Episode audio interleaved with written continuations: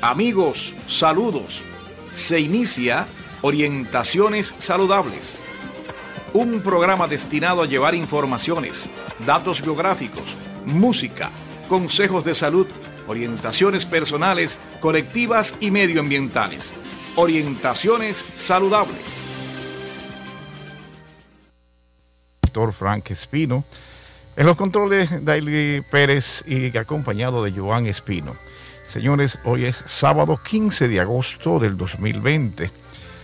Faltan 138 días para terminar el año 2020 y, entrar al año 2021. Mucha gente está deseoso que se vaya este año. Con relación al santoral, ya gente que son creyentes, hoy es día de la asunción de Nuestra Señora, eh, eh, aniversario de la coronación de Nuestra Señora de la Altagracia y Señora de Agua Santa. Las festividades religiosas, muchas celebridades hoy en Boyá y provincia de San Cristóbal. Recuerde que ya hay un santuario ahora en Boyá que es bastante grande que se hizo recientemente. La frase de hoy, el embustero ha de poseer buena memoria. Quintiliano. Y así iniciamos Orientaciones Saludables. Escuchan ustedes Orientaciones Saludables del doctor Frank Espino.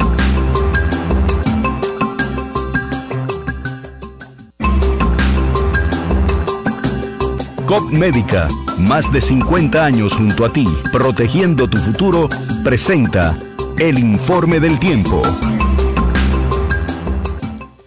Bueno, señores, pues vamos a empezar por Santiago. Santiago tiene una temperatura de 29 grados centígrados, pero con una sensación térmica de 33. Eh, mayormente nublado, el viento del suroeste a 11 kilómetros por hora con una humedad relativa de un 69%. La visibilidad 9.7 kilómetros. Probabilidad de lluvia es un 10%. El sol salió hoy a las 6.23 ante meridiano, pero se va a acostar a las 7.10 pasado meridiano. Vamos a ver entonces lo que nos dice la Oficina Nacional de Meteorología, porque sí hay muchas, eh, hay muchas informaciones eh, amanecemos con aguas, eh, eh, algunas lluvias matutinas hacia algunos puntos del territorio nacional. Sin embargo, estas lluvias solo estarán presentes hasta las primeras horas de la mañana. Ya en las horas de la tarde, la vaguada en niveles altos de la troposfera volverá a combinarse con los efectos locales del calentamiento diurno y orográfico para provocar de manera focalizada incrementos nubosos con aguaceros dispersos, acompañado de aisladas tronadas hacia diferentes provincias de las regiones noreste, suroeste, suroeste y la cordillera central y algunos puntos de la zona fronteriza. Para mañana, la permanencia de la vaguada en diferentes niveles de la toposfera aportará algo de inestabilidad sobre el país, dando lugar a la ocurrencia de chubascos dispersos, tronadas y ráfagas de viento ocasionales hacia las regiones noreste, suroeste, sureste y la cordillera central. La ONAMED vigila la trayectoria y evolución de la tormenta tropical Josephine o Josefina, ubicada a unos 500 kilómetros al este del norte de las islas de Sonavento, con vientos máximos sostenidos en 75 kilómetros por hora y ráfagas superiores. Se mueve hacia el oeste, noroeste a unos 24 kilómetros por hora. Por su posición y desplazamiento actual, Josephine no representa peligro para el país. También informamos el seguimiento de la tormenta tropical Kyle, la cual está ubicada a unos 450 kilómetros de Providence, Rhode Island, moviéndose hacia el este-noreste a unos 23, 33 kilómetros por hora con vientos máximos sostenidos de 75 kilómetros por hora. Kyle, por su posición y desplazamiento, no representa peligro para nuestro país. Se mantiene la recomendación a la población de evitar exponerse a la radiación solar por tiempo prolongado, desde las 11 ante meridiano hasta las 4 pasado meridiano, además de ingerir suficientes líquidos y vestir ropas ligeras preferiblemente de colores claros debido a las altas temperaturas que se presentan. El déficit pluviométrico continúa afectándonos desde hace varios meses, por lo tanto, se debe adoptar medidas del uso racional del agua. Este ha sido el informe del tiempo en orientaciones saludables. Escuchan ustedes Orientaciones Saludables del doctor Frank Espino. En Orientaciones Saludables presentamos Efemérides. hechos que sucedieron en el pasado pero que repercuten en el presente. Efemérides. Bueno, señores, así es, un 15 de agosto, pero del año 1195, nació Antonio de Padua, santo católico nacido en Lisboa. En el año de 1250 nació Mateo I Visconti, noble y gobernante de Milán. 1527 nació Fray Luis de León, poeta español, pero una fecha como hoy, 15 de agosto, pero del año 1274, fallece Robert de Sorbonne, religioso francés fundador de Sorbona.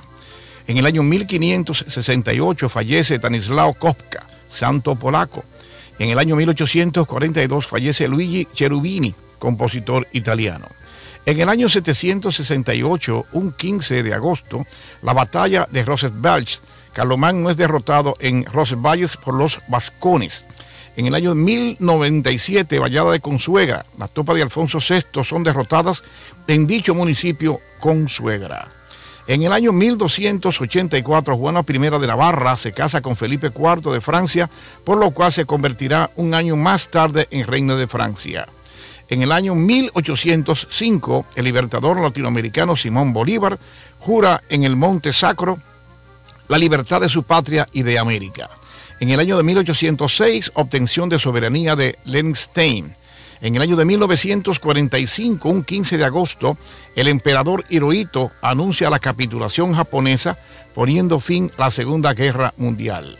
En el año de 1947, Reino Unido concede a la India y Pakistán el Estatuto de Estados Independientes asociados a la Commonwealth. En el año 1969 comienza en el poblado de Bethel el Festival de Woodstock, que en una afluencia de 400.000 espectadores se convirtió en un hito para la cultura contemporánea. En el año de 1977, el radiotelescopio Big Air capta la llamada señal WOW. Bien, así es, y vamos ahora con las efemérides nacionales. Es que un día como hoy, en el año 1496, Bartolomé Colón, hermano del descubridor, da el nombre de Santo Domingo a la ciudad que acababa de fundar en la isla La Española. En el 1863, un día como hoy, en República Dominicana, los generales Santiago Rodríguez, Benito Monción y José Cabrera, junto a otros revolucionarios, se reúnen cerca de Juana Méndez, cruzando el día siguiente a la frontera, para izar en el cerro de Capotillo la bandera dominicana, iniciándose así de esta manera la gesta restauradora.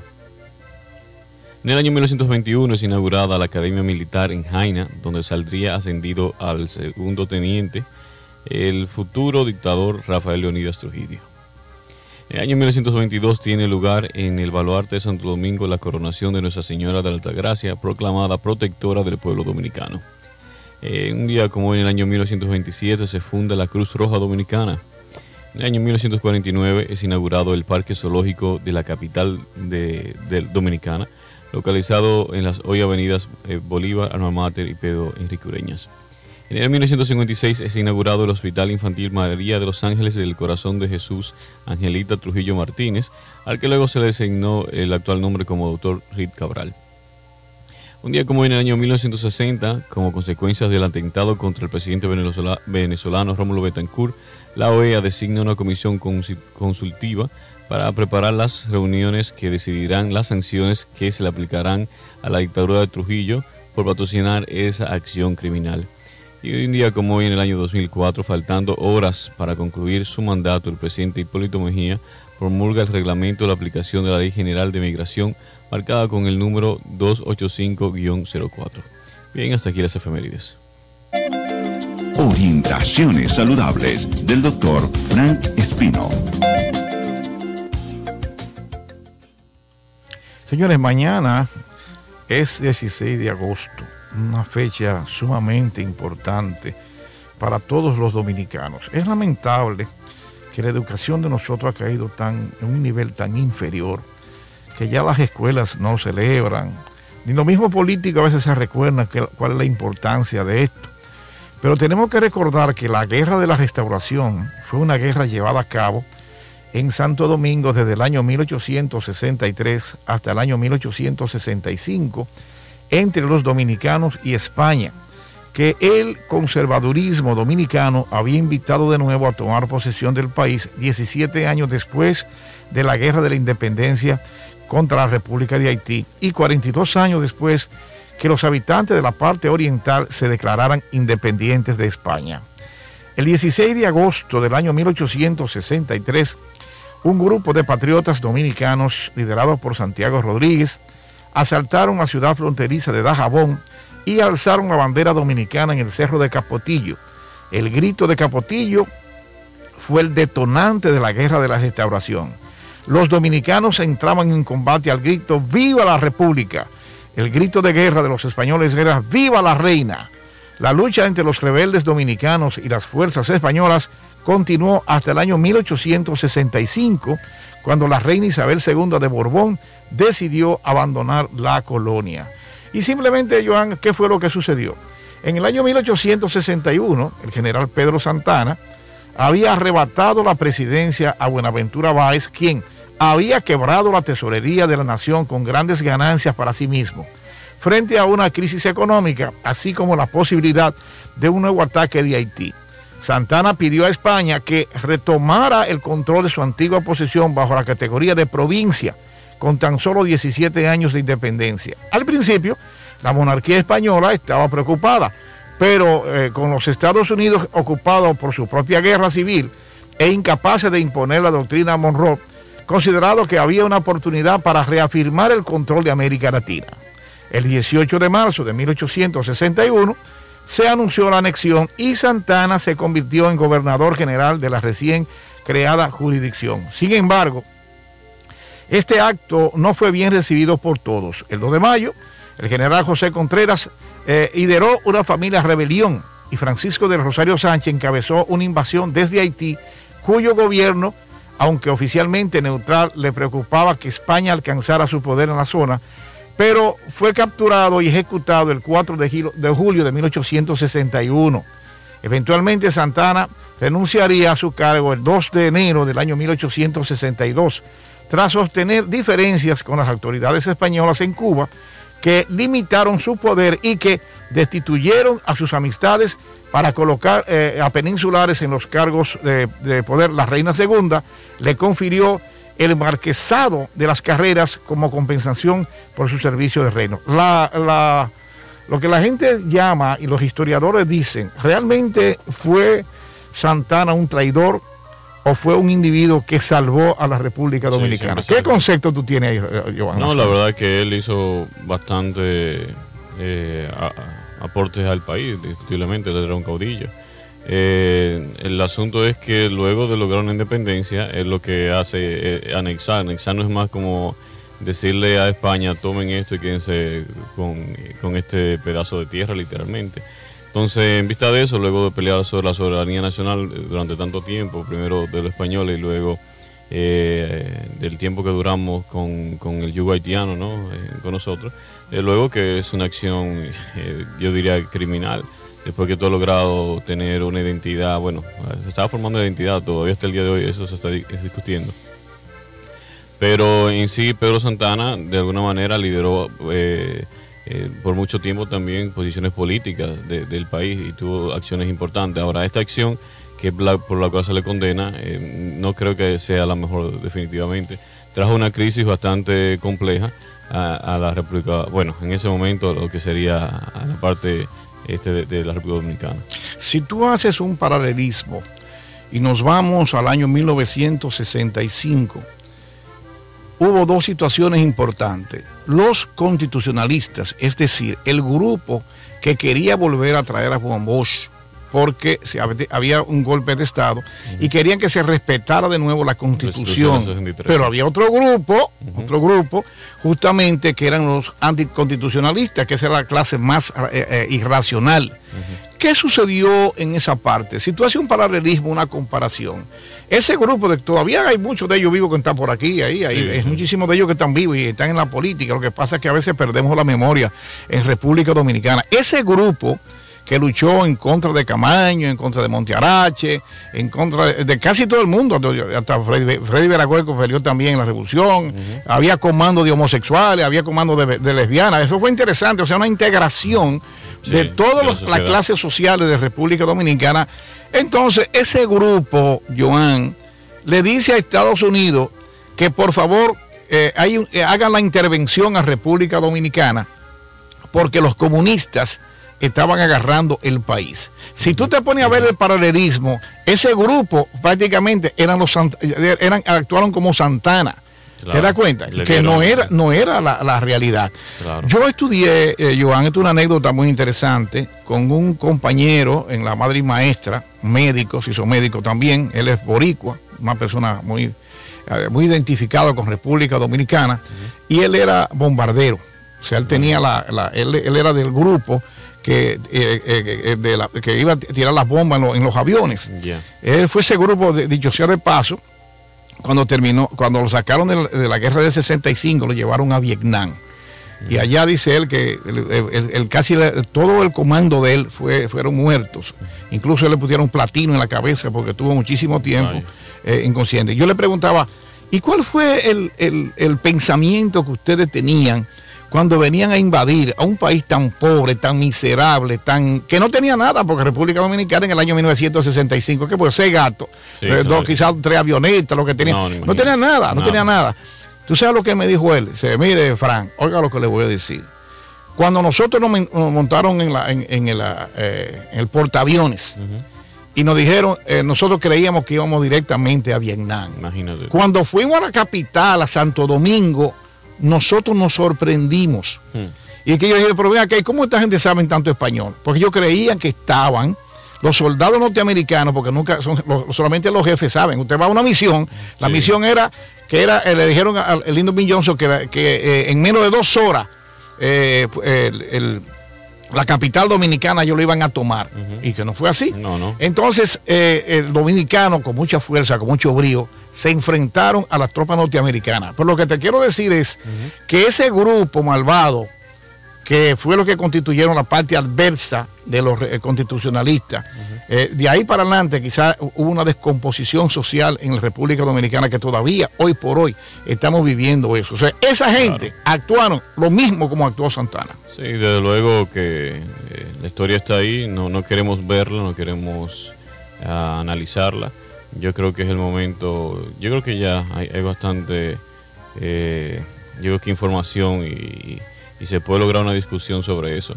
Aprovechando hablando de la restauración, el día de hoy a las 7 pm eh, hay un live justamente con José Manuel Antullano, gobernador del monumento, y con Edwin Espinal, eh, historiador. eh, tienen un- una ruta de la restauración del 157 aniversario que, que se cumple mañana.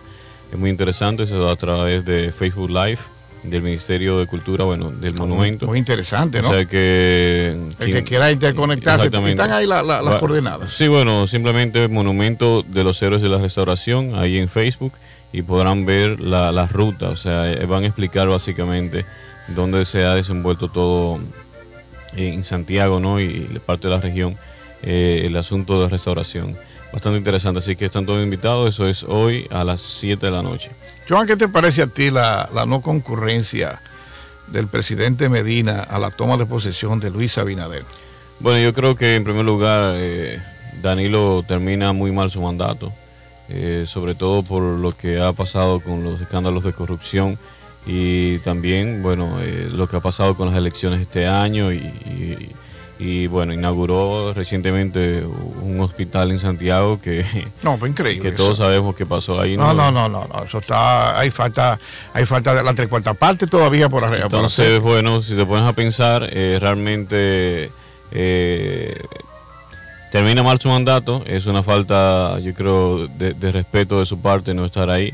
Eh, sobre todo, yo entendería si él dijera que, que- que, bueno, que dijeron que la razón era por el COVID-19, pero si él no hubiese hecho campaña como hizo, que, afectó de luego a la salud de tantos dominicanos, eh, cuando se lanzaron a las calles a hacer campaña él, eh, violando de hecho la ley eh, electoral y, y- y todo lo demás.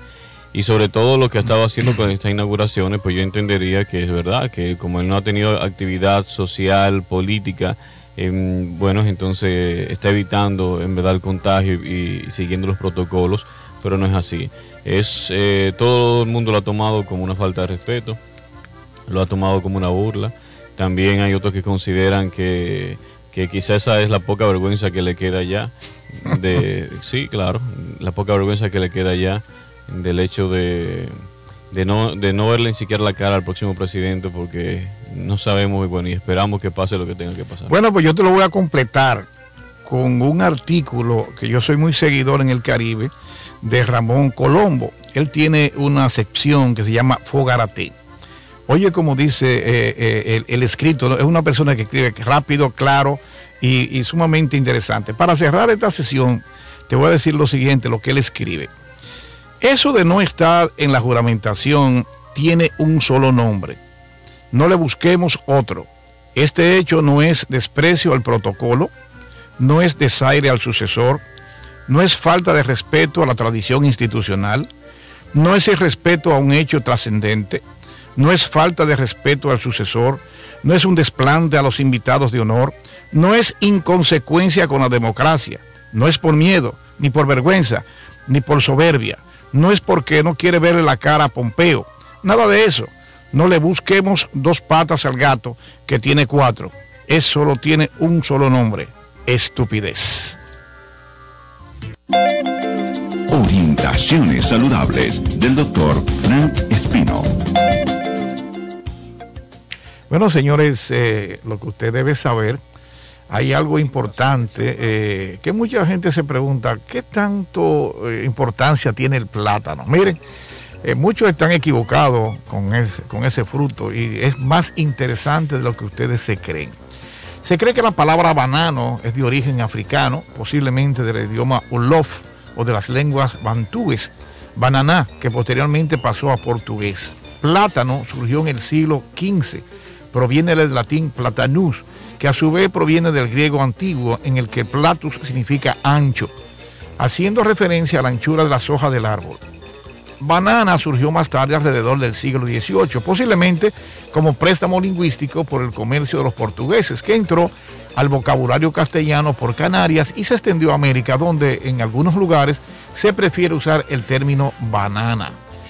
Las plantas de plátano son cultivos perennes que crecen desde la cepa gruesa subterránea, brotando con rapidez varios vástagos eh, que normalmente se deja eh, uno para favorecer el crecimiento del fruto, pudiendo cosecharte durante todo el año. Eh, tarda entre 80 y 180 días en desarrollarse por completo. En condiciones ideales, frutifican todas las flores femeninas adoptando una apariencia dactiliforme que lleva a que se denomine mano o las hileras. Por eso la gente dice mano de plátano.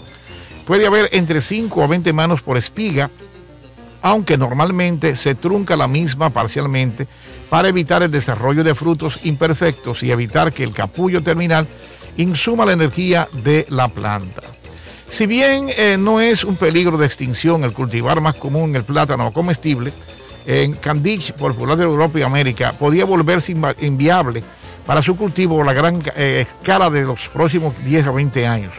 Eh, su precededor, Gros Michel, descubrió en la década de, 1820, sufrió ese destino, como casi todos los plátanos. Eh, parece de diversidad genética que le hace vulnerable a las enfermedades, amenazando tanto el cultivo comercial como la agricultura. Esos son algunos parásitos que atacan directamente al, plátano. Pero eh, hay algo que quisiéramos destacar, que mucha gente cree que el plátano es simplemente un fruto que no tiene ningún tipo de importancia desde el punto de vista de, alimento. Óigame bien, oigan esto para que ustedes entiendan esta parte. Eh, entonces es un fruto con cualidades variables de tamaño, firmeza, alargado y generalmente curvado. Ahí se, cree que hay más de mil especies de variedades de plátano. Y miren ustedes la importancia que tiene eh, valor nutricional por cada 100 gramos de plátano o sea, equivalente a una energía de 89 kilocalorías. Tiene carbohidrato, almidón, azúcares, lactosa, fibra alimentaria, grasa prácticamente no tiene, proteínas, agua, retinol, que es vitamina A, tiamina, vitamina B1, riboflavina, B2, niacina, B3, ácido pantoteico, que es la vitamina 5, vitamina B6, ácido fólico, aunque ustedes no lo crean, tiene 20 microgramos, o sea, un 5%. La vitamina B12, eh, no es tanto por ciento, pero podría aparecer. Vitamina C, sí, 8.7. Vitamina D no es muy eh, rico en vitamina D, pero sí en vitamina E. Para un 0.1 miligramos, o sea, un 1%. Vitamina K, que ayuda a la coagulación. El calcio no tiene tanto calcio, aunque mucha gente cree.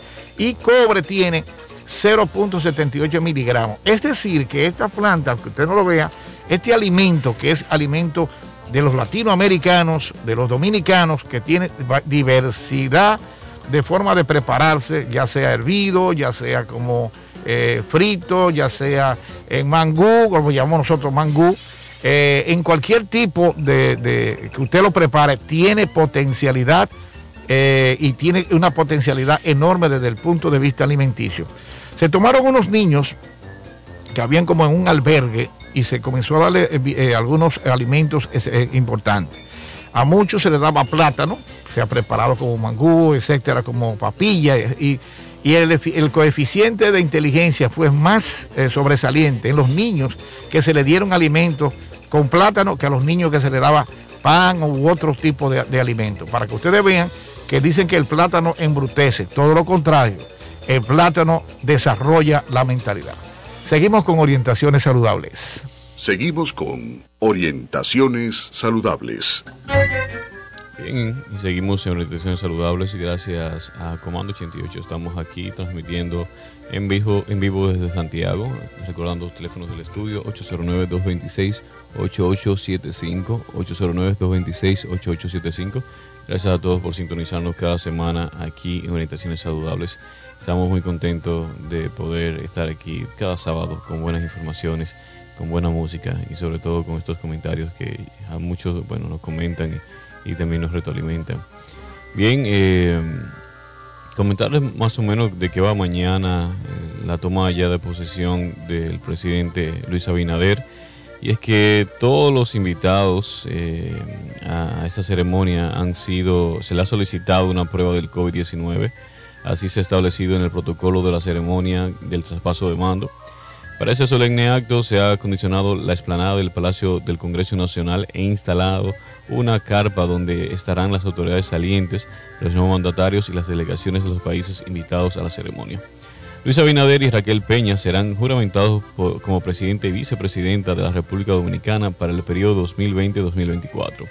El salón de, la Asamblea Nacional ya ha sido remozado y según los responsables del protocolo del Senado de la República, se cumplirán con las medidas de distanciamiento social establecidos en medio de la pandemia del coronavirus que afecta al país. Entre las medidas de distanciamiento que se han dispuesto está el dejar el espacio de un asiento entre el legislador y legislador. Ya hay un total de 76 medios que han sido acreditados entre los canales de televisión, periódicos, medios digitales y radiales. Además, se ha acreditado siete medios internacionales, entre lo que se destaca la Agencia Francesa de la Prensa, la AFP, eh, Reuters, eh, y la Agencia Española EFE. El acto de instalación y del bufet directivo del Senado serán transmitidos por los canales en línea de la Cámara Alta en Instagram y Twitter, que pueden seguir como Senado Rep Dom por Facebook Live, Senado Rep Dom, República Dominicana. Los actos en el Congreso Nacional se iniciarán a las 8 y 30 de la mañana con la instalación y juramentación de los nuevos bufetes directivos del Senado y de la Cámara de Diputados. Unos minutos después, el presidente Danilo Medina acudirá al despacho del presidente de la Asamblea Nacional, senador Eduardo Estrella, y allí entregará la banda presidencial y este la colocará, luego al nuevo mandatario al inicio del acto de la Asamblea. Una vez concluidos los actos en el Congreso Nacional, Abinader se trasladará a la Catedral Primada de América, donde se oficiará un Tedeum o misa de acción de gracia, y de ahí irá al altar de la patria para depositar una ofrenda floral. Concluidas esas ceremonias tradicionales, Abinader asistirá por primera vez investido de presidente de la República para juramentar y designar los funcionarios y funcionarias. Luego ofrecerá un almuerzo a los invitados. Esta vez no se realizará el tradicional desfile militar que se efectúa en el malecón ni la fiesta en el Palacio Presidencial debido a la amenaza del COVID-19. Como invitados destacados vendrán a esa ceremonia el secretario de Estado de Estados Unidos Mike Pompeo, el presidente de Haití Jovenel Moisés, junto a su canciller Claudel Joseph, También se ha confirmado su presencia una delegación de España que será presidida por la ministra de Asuntos Exteriores, María Arazaus eh, González Laya, e integrada por el director general para Iberoamérica y el Caribe, Rafael Garrazón García. Asimismo, también el presidente de Honduras, Juan Orlando Hernández, acompañará ese día al mandatario dominicano. Danilo Medina, quien gobierna el país desde el periodo 2012-2016, 2016-2020, entregará la banda presidencial a Binader en un reducido acto en la oficina del nuevo presidente del Senado y de la Asamblea Nacional, Eduardo Estrella, que se transmitirá por televisión y posteriormente se marchará de la sede del Congreso Nacional. Los mismos harán Margarita Cedeño, vicepresidenta saliente. Bien, así será la actividad de mañana, que todos esperamos atentos, sobre todo por lo que ha ocurrido eh, en las elecciones de este año y todo digamos, el historial político que ha presentado el, partido saliente. Así que todos atentos desde tempranito, esperando el discurso del presidente y sobre todo este acto histórico en que la República Dominicana recibe a un nuevo presidente, una persona que nunca ha tomado posesión como presidente y a un nuevo partido que tampoco ha tenido oportunidad de dirigir eh, los destinos del país, aunque bien todos sabemos que es un, partido reformado del antiguo eh, Partido Revolucionario Dominicano. Éxitos en su gestión, señor presidente Luis Abinader, también Raquel Peña, vicepresidenta. Esperamos todos los dominicanos de ustedes que hagan un trabajo en excelencia y sobre todo para el bienestar de este pueblo que tanto lo necesita. Escuchan ustedes Orientaciones Saludables del Dr. Frank Espino.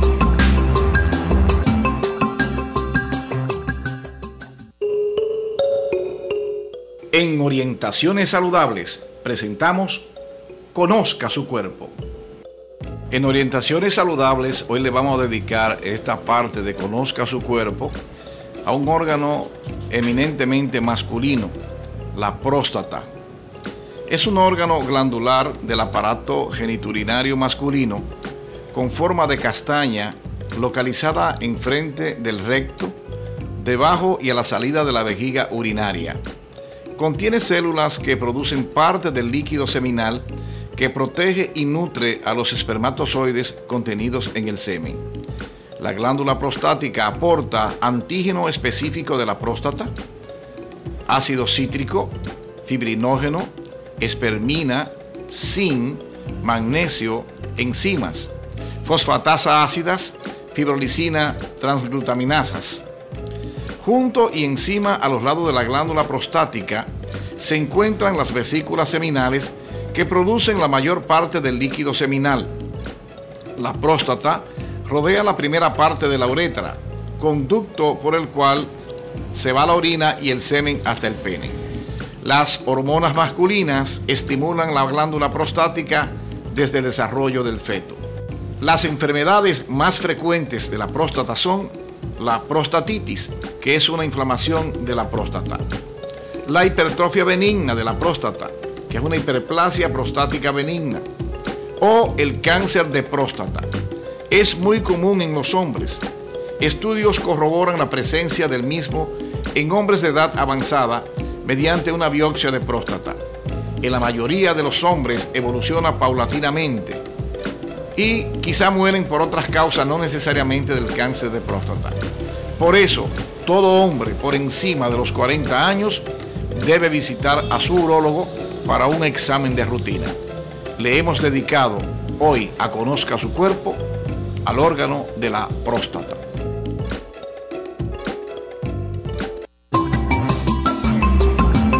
Escuchan ustedes Orientaciones Saludables del Dr. Frank Espino. De mi columna Ciencia Hipocrática del periódico La Información, les traigo hoy el final del poder. Decía Friedrich Nietzsche, filósofo alemán, la valía de un hombre se mide por la cuantía de soledad que le es posible soportar. Señor, en el año de 1982 ocurrió un acontecimiento que conmovió y puso al pueblo dominicano escéptico por la noticia. El presidente Antonio Guzmán, la madrugada del domingo 4 de julio de 1982, se suicidó en el Palacio Nacional, faltando 43 días para terminar su mandato. Nadie lo creía cuando se dio la noticia que por cierto solo se disponía de la radio, la televisión y los periódicos.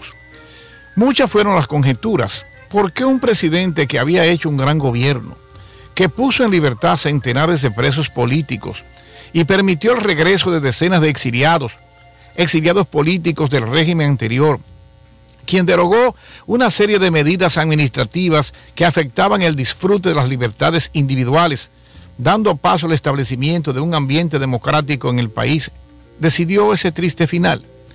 En ese entonces yo vivía en San José de las Matas, donde me había quedado como médico, después de hacer mi pasantía, y me impactó también la noticia.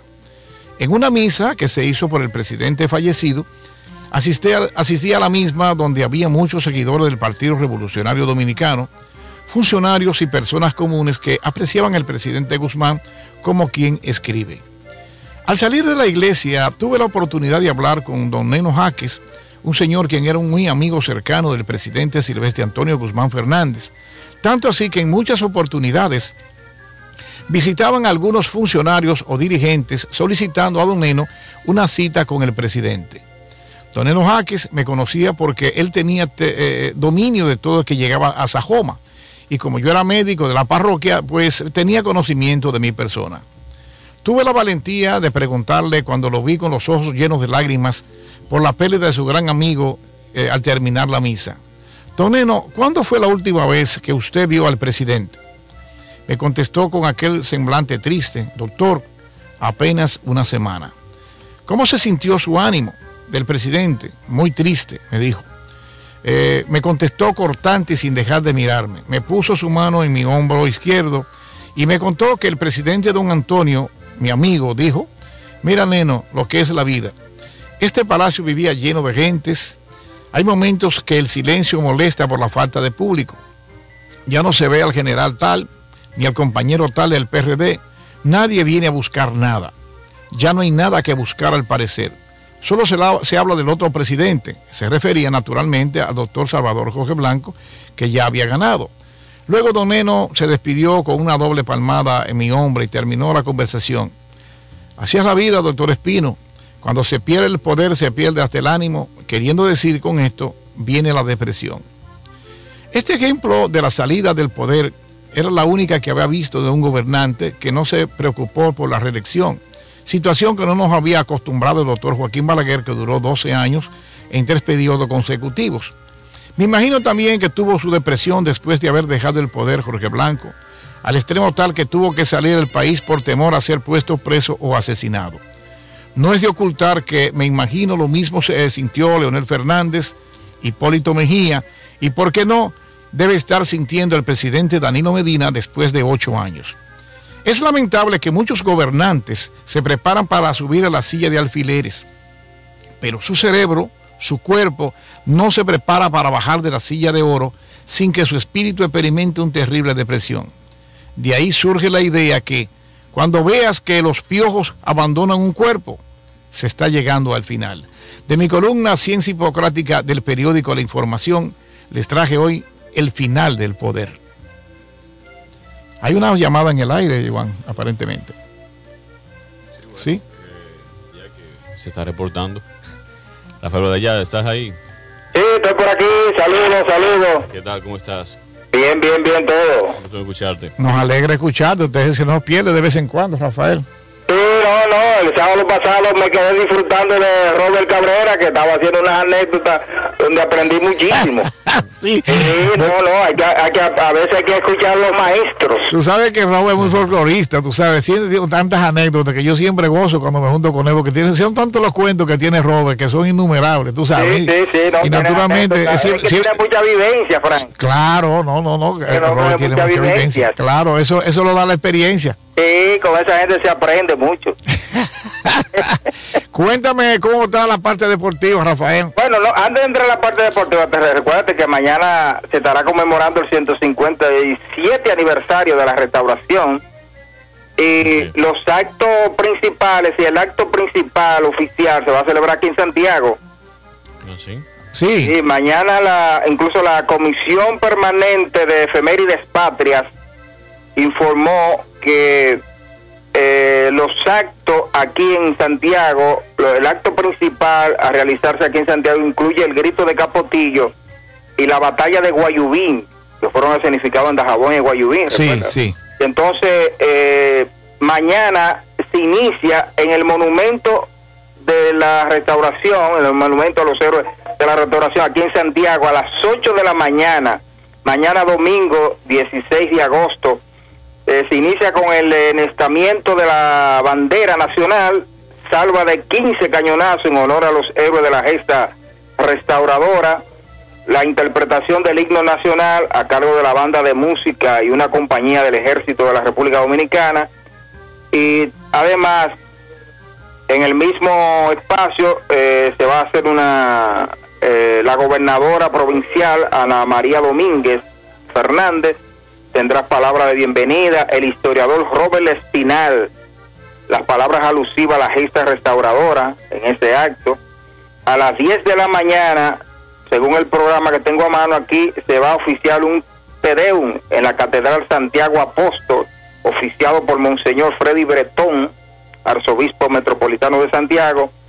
Y entonces también eh, se van a hacer algunos actos en Dajabón, en la gobernación provincial, con un programa a, partir de las 8 de la noche, de las 8 de la mañana, eh, en honor a, a esta gesta y también en el monumento de Encapotillo, allá en Restauración, la provincia de Dajabón. Como todos los años también se hace un acto especial. Pero el acto oficial se va a celebrar aquí en Santiago de los Caballeros, en el monumento a los héroes de la Restauración. Tú sabes, Rafael, que comentábamos, eh, Joan y un servidor ahorita, que es lamentable por el deterioro que ha tenido la educación. Pues yo recuerdo cuando yo estaba en la escuela, oye, siempre una semana antes comenzaban los profesores hablando de la restauración, de la restauración. Yo como que veo que no sé, eso se está haciendo, Rafael, como que nuestros estudiantes tienen no un desconocimiento. Se hacían, se hacían como grupos de teatro para recordar esas gestas Claro. históricas. Y yo, yo recuerdo que a mí siempre en la escuela me vestían de, de, de, de- de Sánchez. Por el color, Rafael, por el Sí, color. Yo era siempre Dique Sánchez en, la, en, en los actos, sí. y Me ponían unos voces, una cosa. Sí, Esa está buena.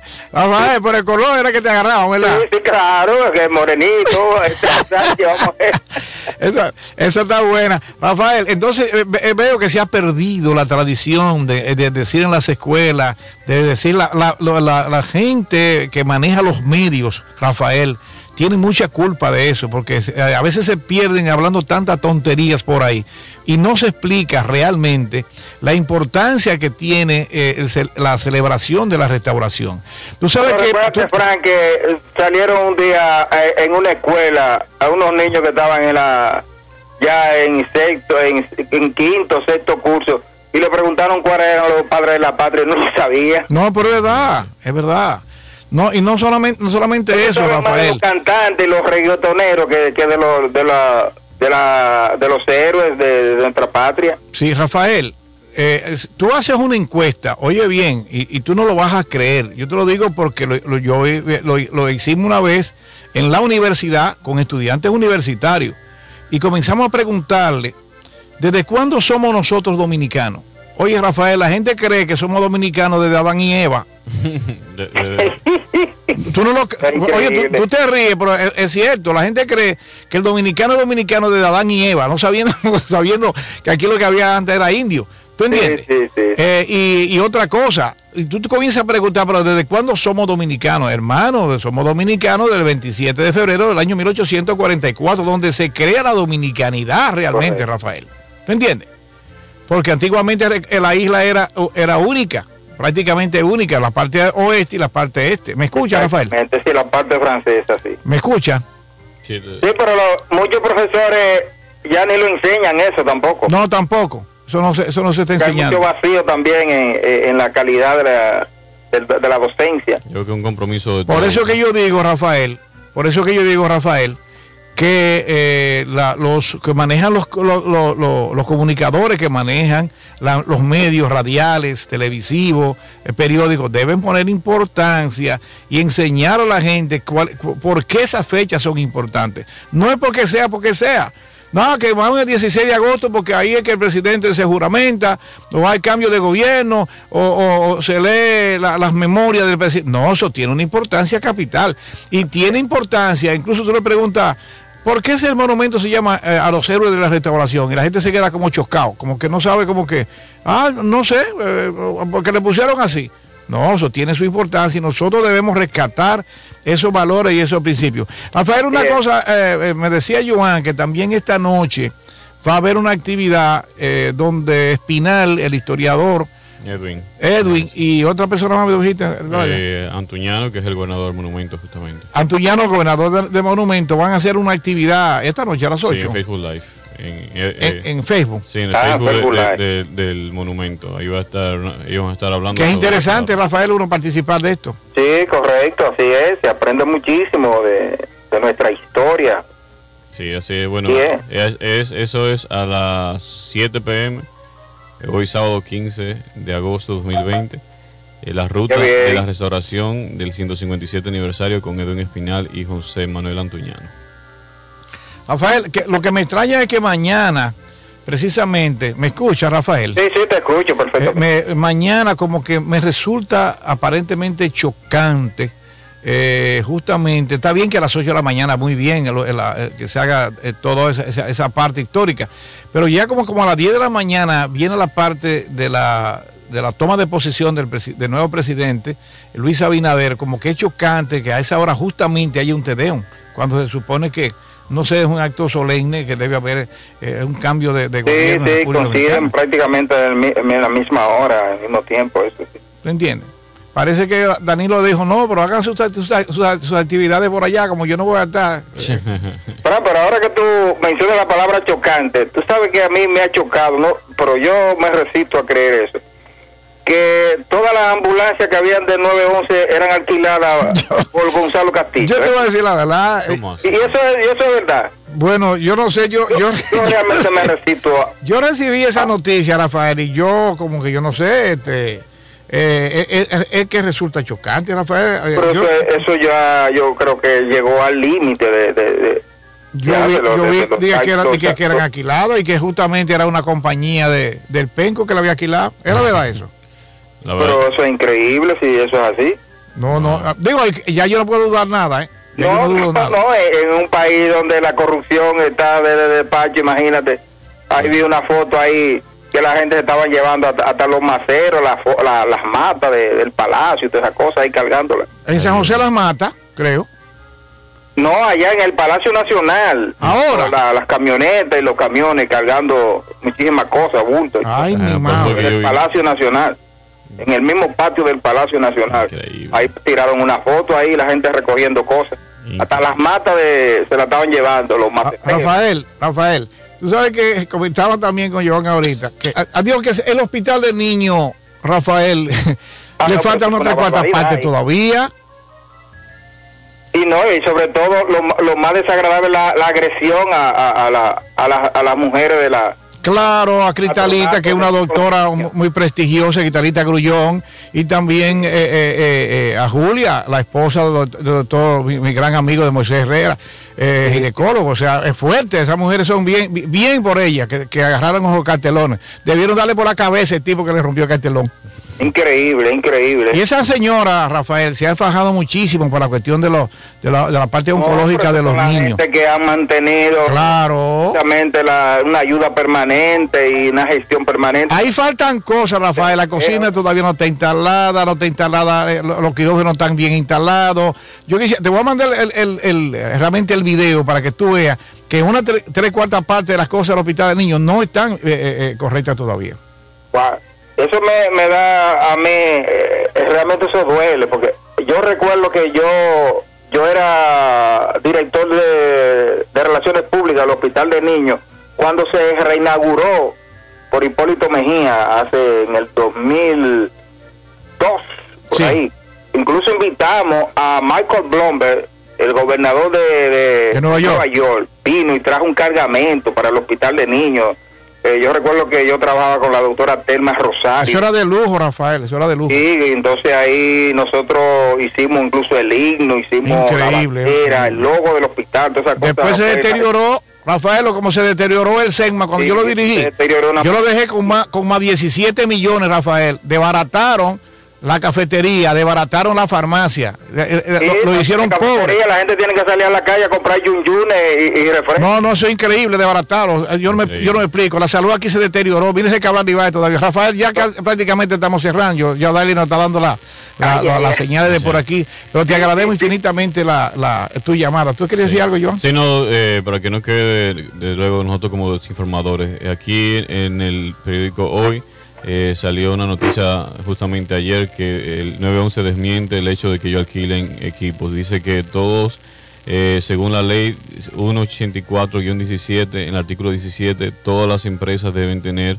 eh, deben tener su- sus activos, o sea, de ellos, poseer los equipos y el personal necesario para brindar el servicio. Así que desmentimos eso de que sea Gonzalo Castillo que estuviese alquilando. Ok. la- Gracias, señor.